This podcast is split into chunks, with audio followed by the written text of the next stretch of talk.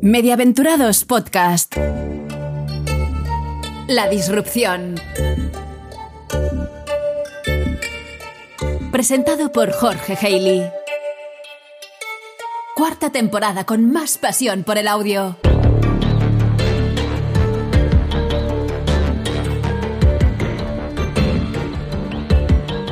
Qué bonito sentarme frente al micrófono y saludarte y darte la bienvenida a esta temporada número 4 de Mediaventurados, que estrena voz de locutora, que estrena música, que estrena una imagen y que estrena un nuevo claim. La temporada número 4 de Mediaventurados es la disrupción, porque durante este año voy a intentar, a través de las entrevistas que haga con los distintos especialistas de, diferentes países, es hablar de la disrupción que estamos observando en el mundo del audio, la radio, en el podcast, para ayudar naturalmente a pensar qué tendencias estamos viendo, dónde están esas eh, innovaciones o esas transformaciones que nos pueden dar indicios de cómo serán las cosas en los próximos años. ¿Cómo será la radio en los próximos años? ¿Será que finalmente la radio se va a emitir solo por streaming?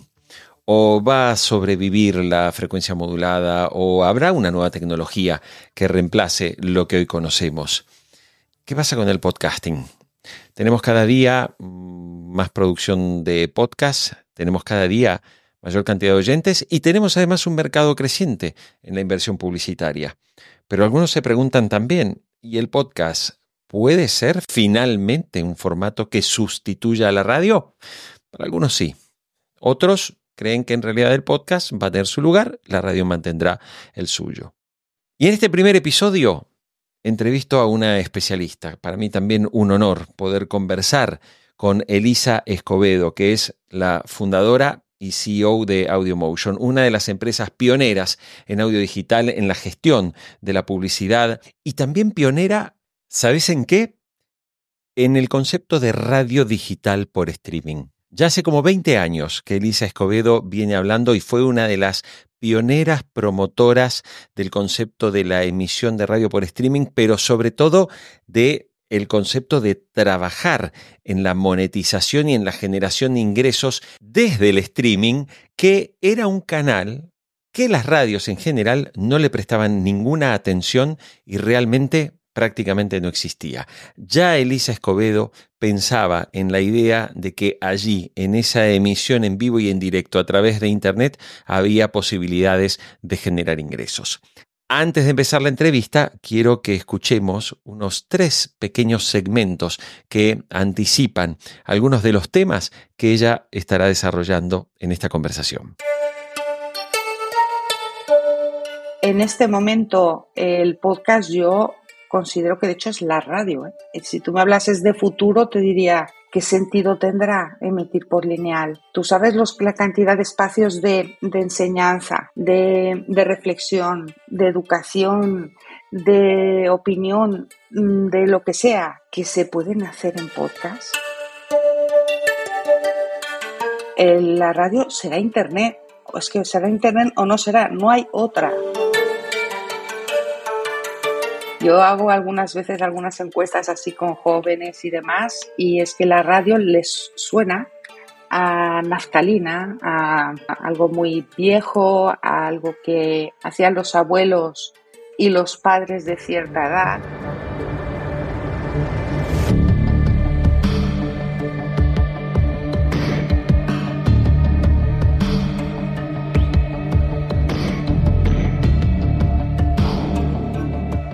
Elisa Escobedo.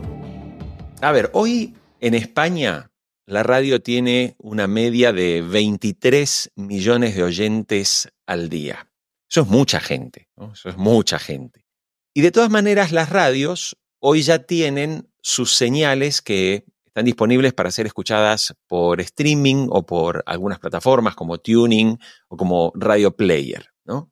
Tienes muchos años de experiencia, conoces el audio, la radio, el podcasting y el audio digital como nadie porque fuiste pionera.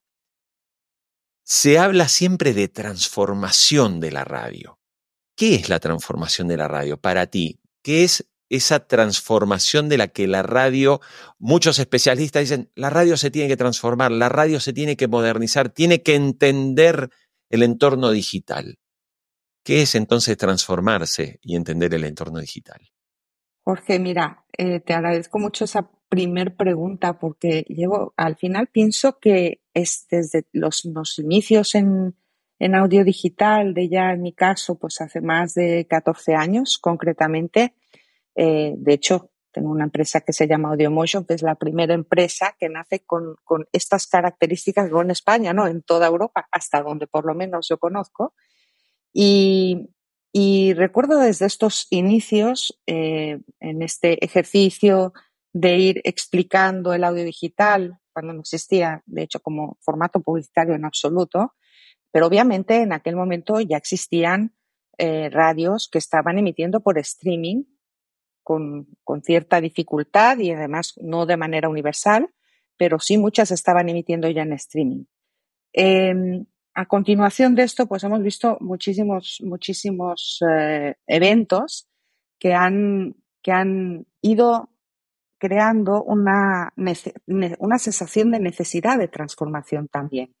Entendamos que es un medio muy complejo, la radio. La radio es un medio, eh, digamos, bastante convencional y además eh, no deja de tener un cierto temor a cambios que le afecten, que le puedan afectar en gran profundidad y, hace no mucho, en concreto en 2019, desde el punto de vista digital hace una eternidad, pero en 2019, junto eh, con Luis Mi Pedrero precisamente y otros muchos académicos, editamos desde, bueno, como yo como presidenta de la Asociación Española de Radio Online, editamos eh, un libro que se llama eh, justamente así, La transformación digital de la radio, que bueno, eh, nos editó en aquel momento eh, Tirán y que de hecho, bueno, entendemos que es un ejercicio que sigue siendo muy válido hoy porque incluso aquello que decíamos que se tenía que hacer en 2019, hay muchos, muchas emisoras, muchos grupos que no lo han implementado o no, no lo han eh, implementado en su totalidad. El tema o el problema que veo yo de base con este, este tema de la transformación es la comprensión básica de que esta debe de ser hecha de forma integral. No vale digitalizar el cómo envío mi señal a mis usuarios. No solo eso, implica transformación de procedimientos internos, implica incluso concepción global del proyecto, porque a partir de que estás en Internet, estás en el mundo. Implica actualizar información con herramientas, bueno, cada vez más, ¿no? Quiero decir, te estoy remitiendo a un libro de 2019. Hoy por hoy tenemos, entre otros, la fuerza de la inteligencia artificial y aún esa circula entre el gran temor y la gran oportunidad que implica. Yo soy de estas segundas que más veo oportunidad. Elisa, tú recién decías que a pesar de lo que se ha publicado en un libro que tuve oportunidad, por supuesto, de leer en su momento, a pesar de lo que se ha planteado ahí, el comportamiento en general de las empresas de radio, y no solo hablo de España, me enfoco mucho en América Latina, donde se escucha mucho mediaventurados, es que los ejecutivos de radio pareciera que no terminan de tener en claro qué es el concepto de la digitalización. Y quizás en tu experiencia me puedas contar de lo que vas hablando con esos ejecutivos de radio de distintas empresas de Hispanoamérica, es si tú percibes que tienen miedo de dar esos pasos que deberían dar, eh, o como se dice popularmente en el campo, ¿no? Mientras la vaca siga dando leche, sigamos por acá. Y como hoy la radio todavía da rentabilidad, bajan los ingresos, pero sigue siendo rentable, prefieren mirar para otro lado. ¿Qué has percibido cuando has hablado y hablas con los ejecutivos de radio? Los ejecutivos, vaya pregunta, porque ahí hay como, te diría, diferentes eh, personas, personas involucradas en la radio. Cada vez hay más personas que son entusiastas de, aquello digital y además conocedores de esto. Pero es cierto que son en general eh, estructuras bastante, eh, si me permites la expresión, bastante mamut, y además con una mentalidad, antes decía un poco conservadora, pero diría que también como, como un poco temerosa al cambio.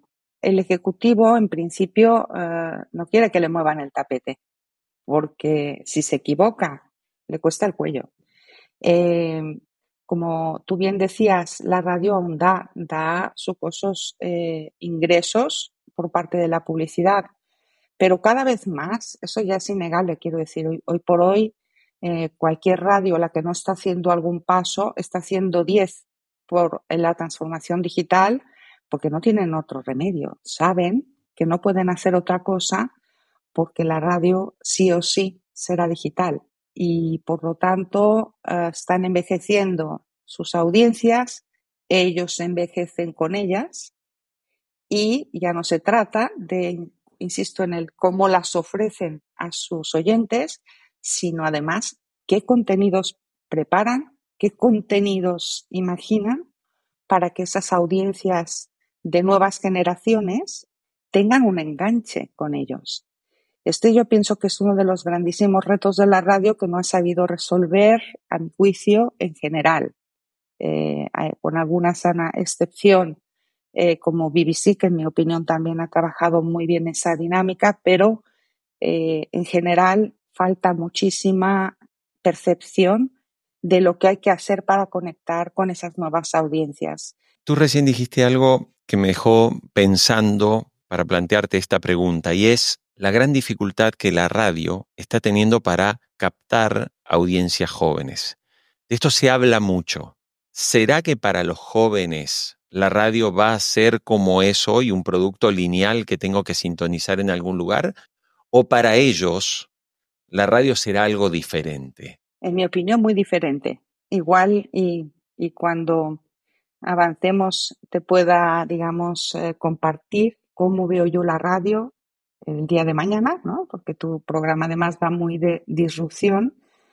Pero en ese imaginar ese mañana no, no, literalmente la versión lineal de la radio para mí dejará de existir. No tiene sentido. La radio siempre ha controlado el canal, Tenía la onda media, tenía la frecuencia modulada. Pero resulta que hoy el canal de consumo mayoritario es Internet. Hoy la audiencia joven no sintoniza con televisión española a través de la televisión, sino que lo sintoniza a través o de una aplicación nativa o de Internet o lo buscará en una plataforma. ¿Cuál va a ser el canal de la radio? Y me parece que en España, que hoy también se da el debate, que es si la tecnología de la radio ya tiene que evolucionar al digital audio broadcasting o si el canal va a terminar siendo en streaming. Te, invito, Jorge, de verdad a ver algunas intervenciones que puedo compartir contigo de hace más de 10 años, en donde efectivamente la discusión estaba muy orientada a, a, a, DAB, o sea, todo era como vamos a ver cómo digitalizamos a través de DAB que fue un proyecto largo en, España, concretamente, además se demostró muy eficaz, eh, digamos, por diversos motivos eh, políticos, económicos y de todo orden. Pero en cualquiera de los casos, a mí me sorprende que aún haya gente hoy que esté pensando en hacer inversiones en esa dinámica. Yo soy muy radical. la radio será Internet. Es que será Internet o no será. No hay otra. No hay otra. El tema aquí, mm, y, mm, me alegra que hayas mencionado el canal como tal, porque me lleva a imaginar, claro, es que allí no es que estés compitiendo con otras radios, como sería el canal de la FM, no, no, allí estás compitiendo con todo aquello que es digital. Y en todo ese escenario digital, imagina lo que hay que cambiar para poder situar tu, tu producto. Y en ese canal de Internet veo también un riesgo que también implica un reto que entiendo que debemos resolver la humanidad. Internet fue una, Internet fue una, propuesta muy generosa de unos tipos que además no quisieron recibir ni un solo eh, euro o dólar por ello. Quisieron ofrecer a la humanidad esa capacidad y dentro de ese criterio me gustaría pensar que veremos un Internet realmente universal y realmente asequible a todos, me lo quiero imaginar incluso gratuito hacia la humanidad.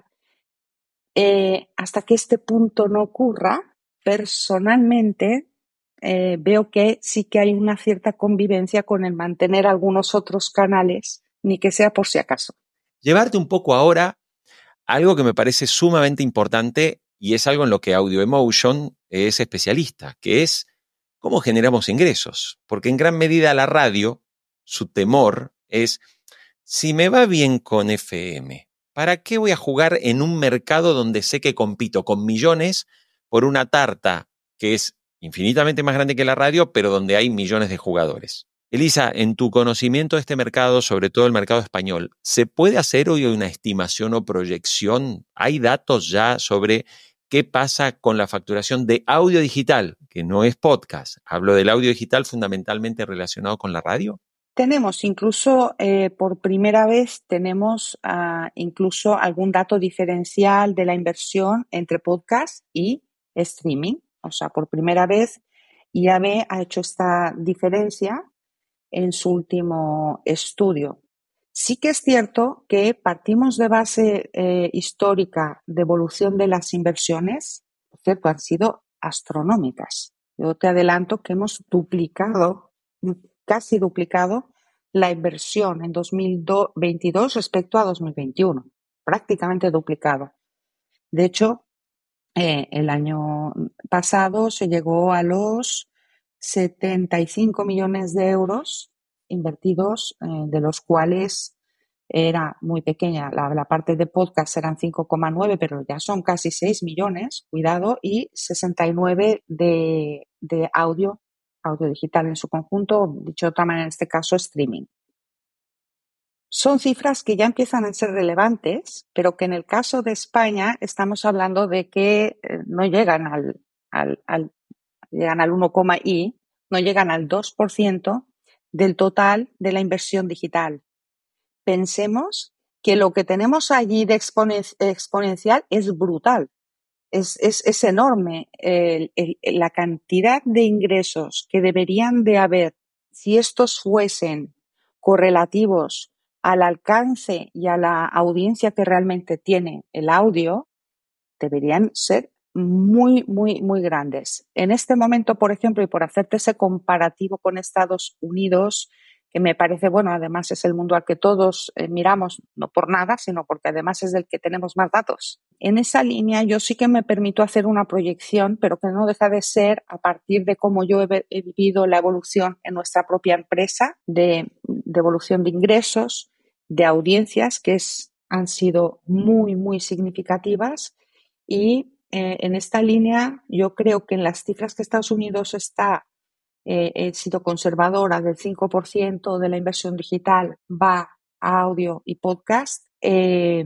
podríamos estar allí nosotros en un periodo corto. Corto quiero decir, mm, me atrevo a vaticinar que ni en ningún caso más allá de, mm, del, del 2030 pero es difícil saber cuál es aquel clic que un día hace que la evolución sea vaya una cierta dirección y de repente esa curva se, eh, tenga un, incremento muy sustancial. Esto ha pasado, pasó con el mundo de mobile, ¿verdad? Que era el año de, no sé, en, en, el resto de países, pero en España cada año era el año de mobile, el año de mobile, el año de mobile hasta que llegó un día que realmente fue el año de mobile. Y, ahí pasaron cosas, ¿no? Pasaron cosas que hicieron que de repente un clic sonara y las marcas y las agencias dedicasen una parte muy importante de sus inversiones a este, a, a mobile en ese caso. Y esto mismo pasará con audio seguro y yo estoy convencida de que pasará en un periodo muy, muy corto. Quiero decir que estoy siendo muy conservadora, entiendo, cuando te doy un, una visión a, a, 2030. Obviamente, la radio, y esto es un argumento muy fuerte de la industria de la radio, en todos los países, empezando por Estados Unidos, es la radio en el automóvil, en el coche, es imbatible. Y esto lo está mostrando. Los estudios de Estados Unidos de Edison Research te muestra que incluso la audiencia joven en el coche se conecta con la radio tradicional. Ahora bien, los propios fabricantes de automóviles están haciendo apuestas para que esa pantalla del salpicadero ya no sea la radio la reina, sino que sean un montón de opciones. ¿no? Lo que está haciendo con Google Automotive, lo que está haciendo Apple, eh, el propio Amazon. Es decir, la radio parece ir en camino a convertirse en una opción más del automóvil, cuando antes era prácticamente la única. ¿Cómo debería hoy reaccionar la radio? En Estados Unidos están planteando que haya una ley que impida eliminar la radio AM de los automóviles, pero todos sabemos que eso no sirve, todos sabemos que esas regulaciones no van a cambiar el comportamiento de las audiencias. Es cierto, totalmente coincido contigo.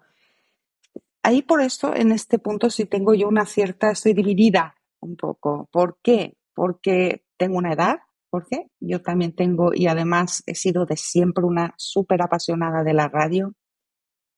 Y, en, la historia de la radio hay tantos momentos en la humanidad en la que ha sido tan útil a la humanidad, precisamente cuando todo apagaba, existía la manera de llegar una, un mensaje por, por, por la radio que ahí te tengo que decir que tengo este cierto punto de, digamos, dile, de escepticismo respecto a que podamos cubrir todo este evento, pero justamente por el mismo motivo que te dibujaba un poco antes, porque aún no tenemos una Internet global, universal, 100% gratuita. Como eso todavía no está, en este punto yo soy, tiendo a ser un poco cauta con respecto a que se deje de ofrecer la FM en los automóviles de nueva, de, nueva fabricación. Sí que veo clarísimamente que cuando esto ocurra no tendrán sentido alguno.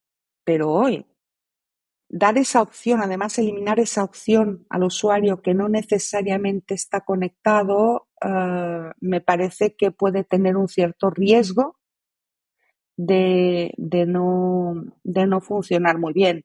Creo, creo que es importante también para, para aclararle a quien nos escucha, en Estados Unidos la compañía Ford, esa es la noticia que lleva varios meses, ha anunciado que en sus nuevos vehículos va a excluir la onda media o la amplitud modulada, la AM, como llamamos en América Latina, ya no va a venir con AM. Y varios sectores, incluso representantes del Congreso, han salido a decir que obviamente la AM es la señal de mayor alcance que permite ser utilizada cuando hay que hacer grandes anuncios ante tragedias, grandes incendios, catástrofes. O sea, un Katrina, que es un huracán que destruye todo, puede dejarte sin electricidad, sin batería en el celular y puede dejarte sin conexión a Internet, pero no te deja sin radio, ni FM, ni AM. Y este es un poco el argumento que están utilizando los que sostienen que no puede hacer esto una compañía automotriz porque le está quitando un derecho de acceso a un contenido informativo que muchos canales estatales, sobre todo, utilizan para llegar a grandes, eh, digamos, a grandes poblaciones. Y claro, pero esto me lleva naturalmente a irnos un poquito más allá. Y es que ya hay países europeos, como Noruega, que han anunciado el apagón de la frecuencia modulada, porque ya la onda media hacía mucho tiempo que no la utilizaban, y que directamente se han volcado en principio al DAB, ¿no? como, como solución tecnológica. Sin embargo, no tengo datos, quizás tú me lo puedas confirmar analizando un poco los mercados. No sé si la gente está adoptando tanto el DAB o directamente con el uso de smartphones, con el uso de, los, de las aplicaciones, la gente nos está yendo directamente a consumir su radio en un formato por streaming. Incluso en los países que, como bien nombras, han desconectado, el crecimiento de la audiencia viene 100% de Internet, no viene de DAB. No viene de rap en ningún caso. O sea, es que, insisto, que es verdaderamente increíble que todavía estén gobiernos enteros pensando en cómo invertir miles de cientos de millones en una tecnología que ya ha sido superada 100% por Internet.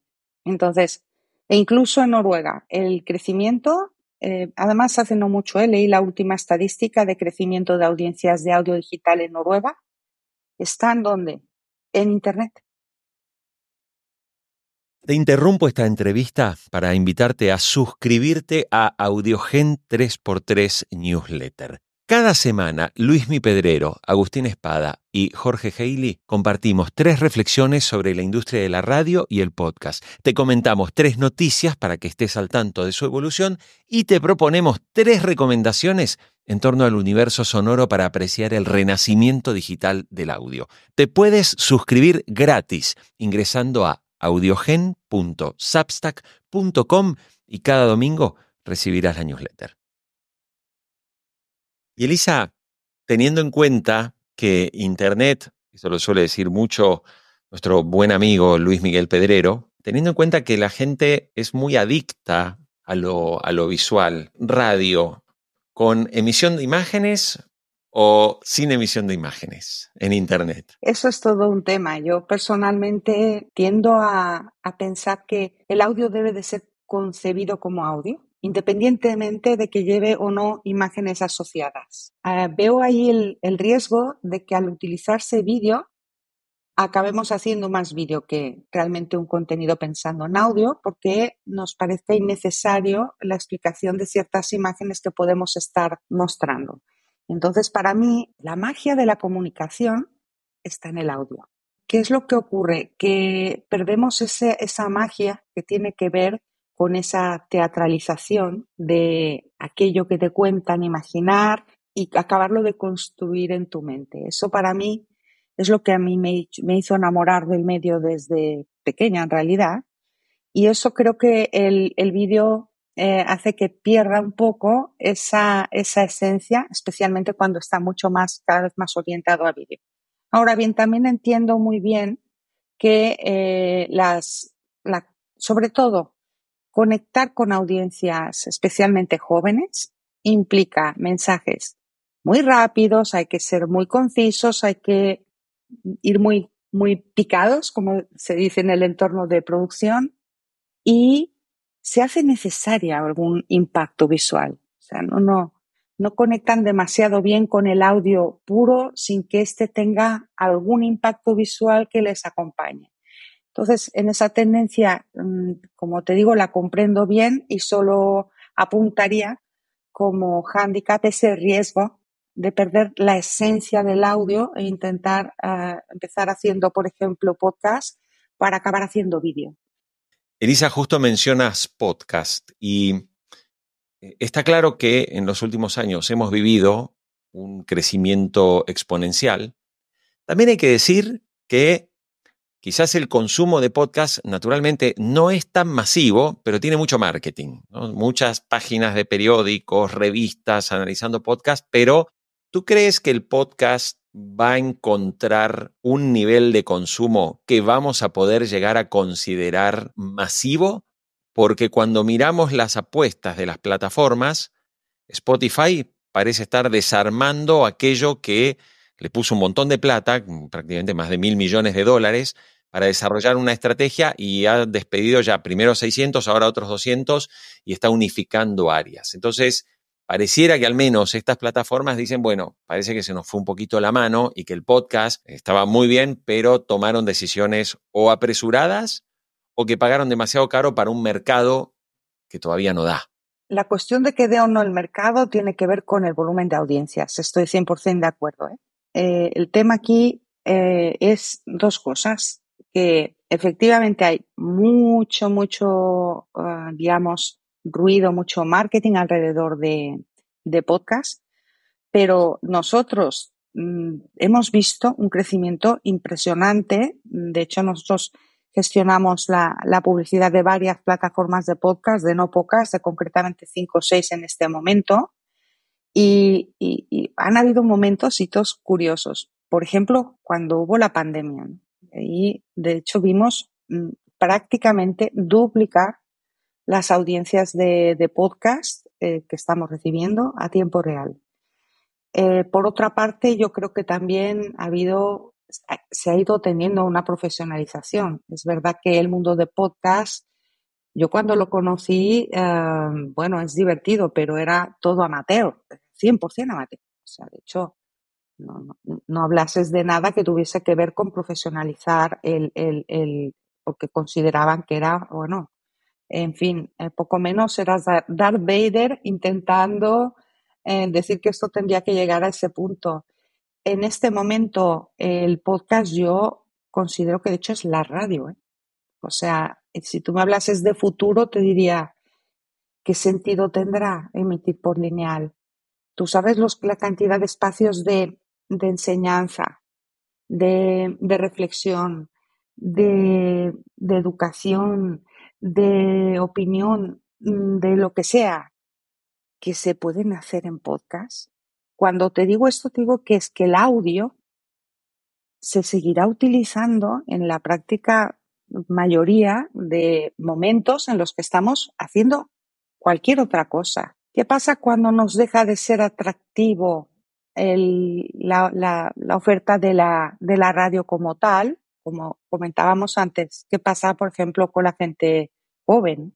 Escuchan podcasts, escuchan cosas, escuchan podcasts, escuchan audiolibros también, también leen más de lo que a veces queremos pensar, porque atribuimos esto a como que, bueno, es que los jóvenes no leen, pero escuchan ahora, escuchan de un modo distinto no les apetece nada que les expliquen conectar con un sitio que están hablando de cualquier cosa que pueda o no ser de su interés y que además de eso, además de eso mm, intervienen personas que, por ejemplo, no en el mundo de opinión, digamos con unas instrucciones muy dadas para no tener una, una opinión auténtica sobre casi nada, sino que además van con un argumentario ya predefinido. Ellos lo perciben y no, quieren algo auténtico, algo cercano, algo en lo que ellos puedan conectar, porque es que a mí me interesa escuchar lo que yo quiero, cuando quiero y además de eso, donde quiero. No me vengas a explicar ahora una cosa porque yo me interesa muy poco lo que me cuentas en este instante. Me voy. No se esperan ni un minuto antes de marchar.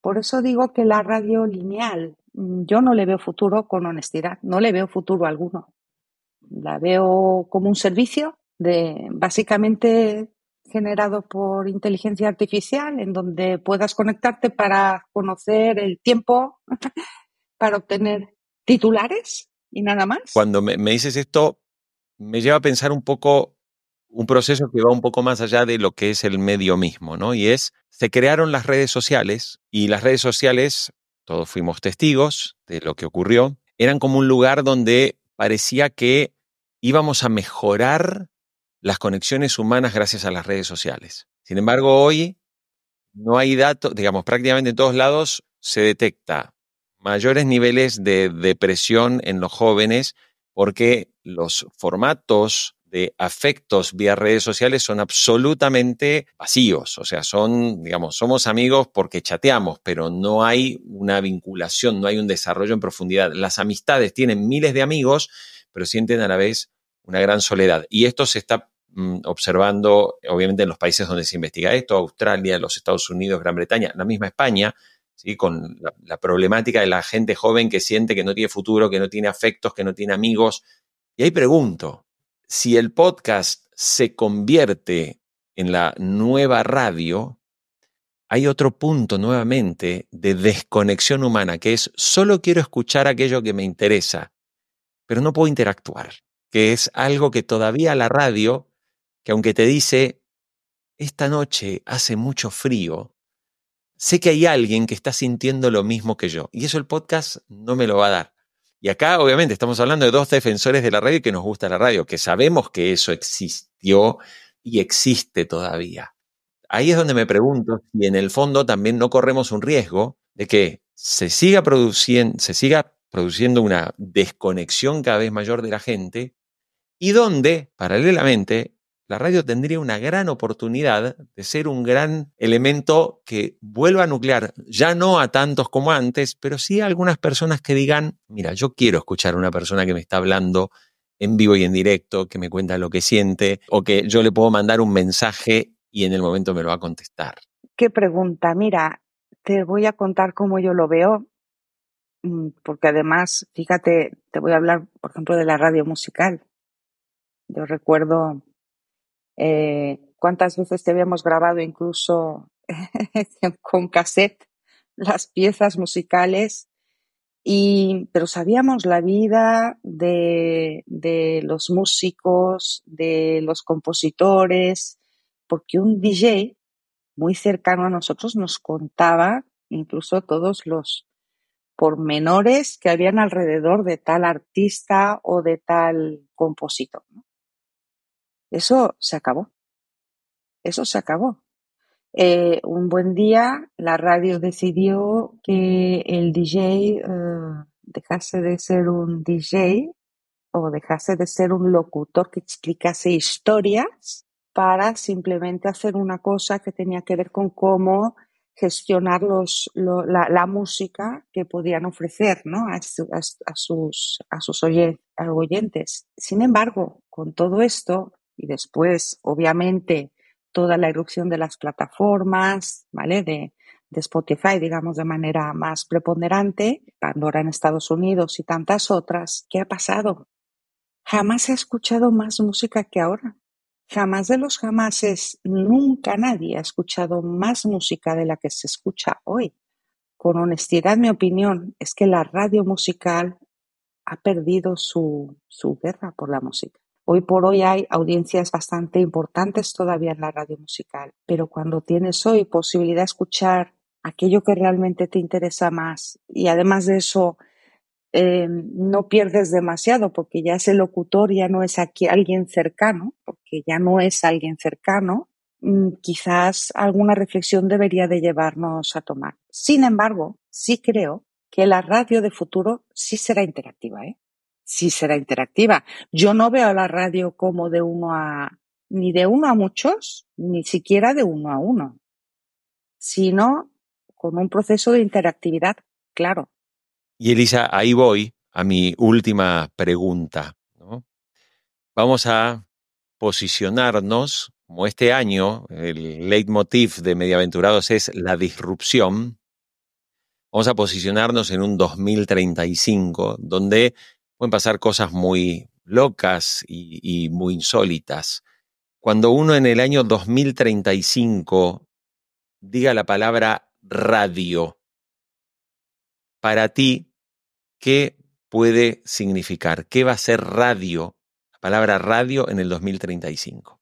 Bueno, igual suena muy fuerte, pero yo no sé siquiera si sonará la palabra radio como tal radio, porque como hemos dicho antes, yo pienso que eh, más pronto que tarde y muy probablemente hacia, hacia entonces eh, habrá ya una desconexión de, y habrá un, un, proceso que haga que la radio no sea FM y además de eso Internet, sino más clarísimamente Internet. Y en todo caso, veo que si efectivamente las, la, la radio, lo que entendemos radio, lo que hará es un, será un sistema de creación, de producción de contenidos audio y siempre pensando en ellos bajo demanda. Porque ya, eh, por ejemplo, el, el, las personalidades de la radio tendrán poco que hacer explicándote qué día va a ser hoy, explicándote el tiempo o explicándote las noticias a golpe de titular. Esto entiendo que quedará 100% relegado a la inteligencia artificial. Ahí la intervención humana tiene muy, poco sentido y sin embargo sí que estará una parte de producción de contenido muy elaborada y en donde evidentemente aquel, aquel factor humano no tiene uh, sustituto, ¿no? Que es aquel entorno del pensamiento, de la creatividad. No hablo solo, cuidado, porque por ejemplo cuando hablo yo de podcast a veces, a veces eh, no hablo solo de la no ficción, sino hablo de una manera muy transversal de, del podcast como elemento de, estudio, o sea, igual que leemos un libro, podemos ir a estudiar en un podcast, como compartición de conocimiento de absolutamente todo orden. Pero, por ejemplo, eso que te digo, las, los espacios así, actualidad, deportivos, las tertulias. Yo quiero escuchar una tertulia política, pues entraré y la escucharé a modo podcast. Tiene sentido que me la den en un momento determinado y que además de eso con una serie de gente con la que no tengo ningún tipo de afinidad. Yo lo veo bastante, bastante así, es decir, fuera el formato lineal cada vez a menos y mucho más espacios pensados para ser consumidos bajo demanda y, eh, la irrupción clara de la inteligencia artificial clarísimo. Evidentemente en aquel momento no sabremos ni distinguir ¿no? qué, qué ha sido emitido por una persona o por, un, o por una inteligencia artificial. Y en mi opinión debemos de saber eh, utilizar esas herramientas más que solo enfrentarnos a ella. La radio musical, como te avanzaba antes, no la veo. Eh, el día de mañana veo, pues eso, a la gente seguir escuchando música por Spotify, por Pandora y otras soluciones que probablemente vendrán y que además también con el apoyo de la inteligencia artificial nos pueden hacer muy eh, atractivo, muy atractiva esa oferta de, contenidos, eh, no solo ya digo música, sino a nivel general. Elisa Escobedo, CEO y fundadora de Audio Emotion, muchas gracias por hablar con Mediaventurados en esta cuarta temporada. Ha sido un honor conversar contigo, de verdad. Jorge, te agradezco infinitamente tu, tu invitación y, te felicito también de corazón por tus enormes proyectos en audio. Te sigo de cerca y te seguiré por mucho tiempo. Gracias. Así llegamos al final de este primer episodio de la temporada número 4 de Mediaventurados. Deseo que tengas muy buena semana, que la pases muy bien y nos estamos encontrando o mejor dicho, nos estamos escuchando dentro de muy pocos días.